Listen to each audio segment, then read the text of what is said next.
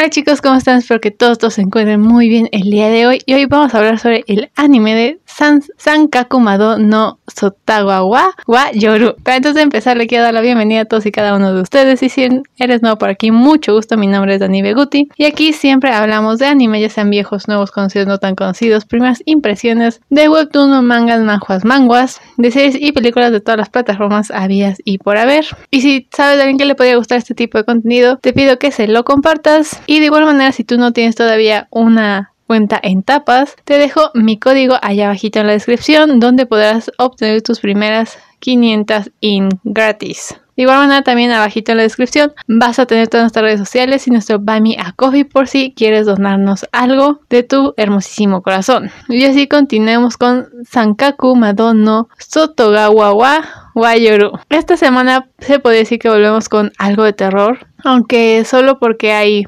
digamos, fantasmas, maldiciones, en, nuestro, en este nuevo anime que al igual que Miruko-chan se estrenó el pasado 3 de octubre del 2021. Así es, hoy vamos a hablar sobre Sankaku Madono Sotogawawa Wayoru o también conocida en inglés como The Night Beyond the Tri-Corner Window. Sankaku, como le voy a llamar porque es más sencillo, es un manga escrito e ilustrado por Tomoko Yamashita. Este empezó su serialización en la revista mensual Manga Magazine B Plus Boy o sea, en una revista BL, del 7 de marzo del 2013 al 7 de diciembre del 2020, contando con un total de 20 volúmenes. Por el éxito que, tenía el manga, se le considera luz verde para una adaptación a live action que salió el 22 de enero del 2021, protagonizada por Jun Shinson como Kosuke Mikado y Masaki Okada como Rijito Hiyawakawa y Yurine Hirate como Erika Hiura. Esta película estuvo dirigida por Yukihiro Morigaki y escrita por Tomoko Aizawa. Pero también, y la razón por la que el día de hoy estamos aquí, es que también se le concedió una adaptación al anime que contará con 12 episodios. Y esta serie está siendo producida por Zero G y está dirigida por Daiji Iwanawa y Yoshitaka Yasuda con la música compuesta por Evan Cole. Este anime lo puedes disfrutar por Crunchyroll. Los sellos más importantes son Nobunaga Shimazaki, Wataru Hatano y Chika Ansai. Aquí nos van a contar la historia de un tímido empleado de librería llamado Kosuke Mikado tiene la habilidad de ver fantasmas y espíritus, que aunque se asombra es algo que nunca lo deseó puesto que verlo lo atemoriza bastante. Por otro lado, Rijito Hiyakawa es un exorcista con increíbles poderes sobrenaturales sobrenaturales, pero pésimas habilidades de comunicación. No parece temerle a nada, sea mortal o fantasma. Cuando estos poros opuestos se encuentran, deberán resolver casos extraños que se les presente, aunque sus métodos de trabajo no son del todo seguros.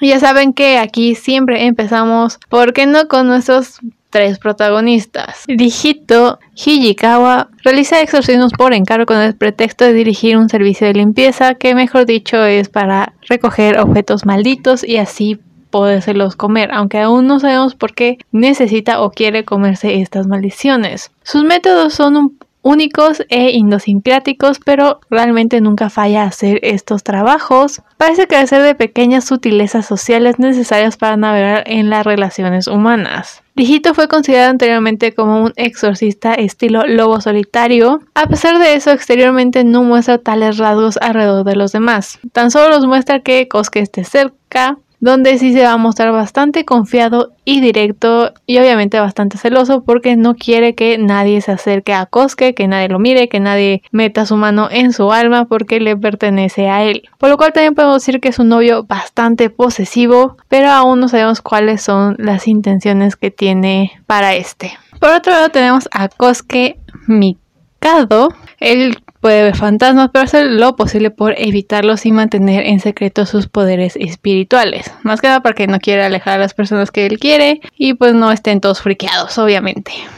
Él es temeroso a los fantasmas que puede ver y es conocido como un tipo de persona que es muy fácil de influenciar. Todo el mundo le dice algo y él se lo puede creer o lo puede estar pensando durante todo el tiempo y nada lo quita eh, por lo cual se influencia mucho por con quién está, lo que sucede alrededor y esto pues obviamente lo confunde bastante, ya que no sabe ni lo que él quiere ni lo que él puede hacer, no no sabe por qué atrae tanto a la gente tampoco, en especial a esta gente, vamos a llamarles místicas, con poderes sobrenaturales. Y pues si uno le dice azul y el otro le dice verde, pues todo el tiempo está pensando en el azul y el verde, por lo cual digamos que de todos es el más débil o es el Así que el punto más débil del equipo.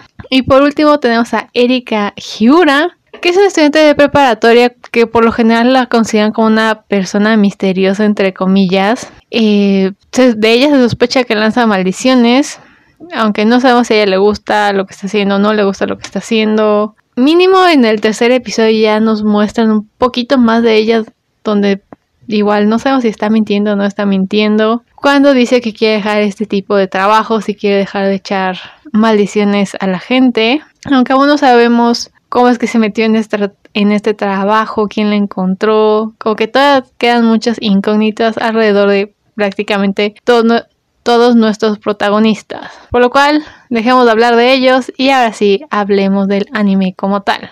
Cuando salga este episodio ya habremos visto el cuarto capítulo, pero para cuando yo esté grabando este video apenas habrán pasado los primeros tres.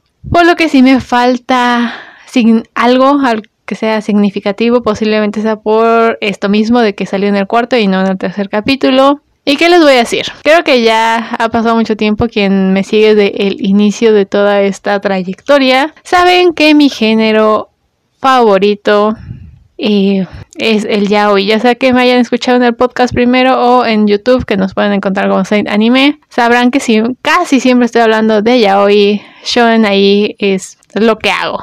Obviamente disfruto el shonen con cualquier otra persona y el seinen más que el shonen muchas veces, pero casi siempre eh, me voy al biel, por lo que sí empecé a ver este anime porque casi casi muy grandote en letras enormes decía shonen ahí. Que para los que no sepan, el shonen ahí es solo que te dan a entender que hay algo entre los protagonistas, algo más que una amistad, como que puede haber besos, quizás un roce, quizás una confesión de amor, pero nunca vamos a tener eh, escenas plus 18, porque eso ya ahora sí que sería más más ya hoy, o sea, eso sí ya sería para adultos mature como lo quieran ver. Entonces, aquí posiblemente no haya nada de eso, lo están tomando como un anime shonen ahí, nada más ni nada menos. Puedo decirles que desde el inicio me dejó bastante intrigada. Desde el cómo se conocieron, que debo decir que es muy interesante. Cómo es que Hijikawa puede ver a Mikado cómo puede ver su poder, que tiene un poder especial. Y cómo este le puede tocar el alma para exorcizar. Aquí vemos que, es, que se los come. Bueno, aquí en este episodio primero no lo vemos. Pero sí nos muestra a lo largo del episodio cómo es que ellos van calentando motores, cómo nos van explicando y cómo nos explican lo sexual que puede llegar a ser que te toquen el alma. Solamente porque, como ya dije, aquí no hay sexo, no va a haber escenas plus 18 ni nada por el estilo, por lo cual, aunque tenga mm, algo sexual, no vamos a ver nada sexual. Pero bueno, no es hasta la mitad del capítulo que nos muestran un caso más grande donde ya hasta la policía está incluida o mínimo cierta parte de la policía ya está incluida. Que también es un caso donde vemos el apetito de Hijikawa. Además aquí nos vamos a ir preguntando si él es bueno o es malo, simplemente necesita comer maldiciones para seguir funcionando, tiene otras cosas ocultas, con que no sabemos muy bien quién es Hijikawa.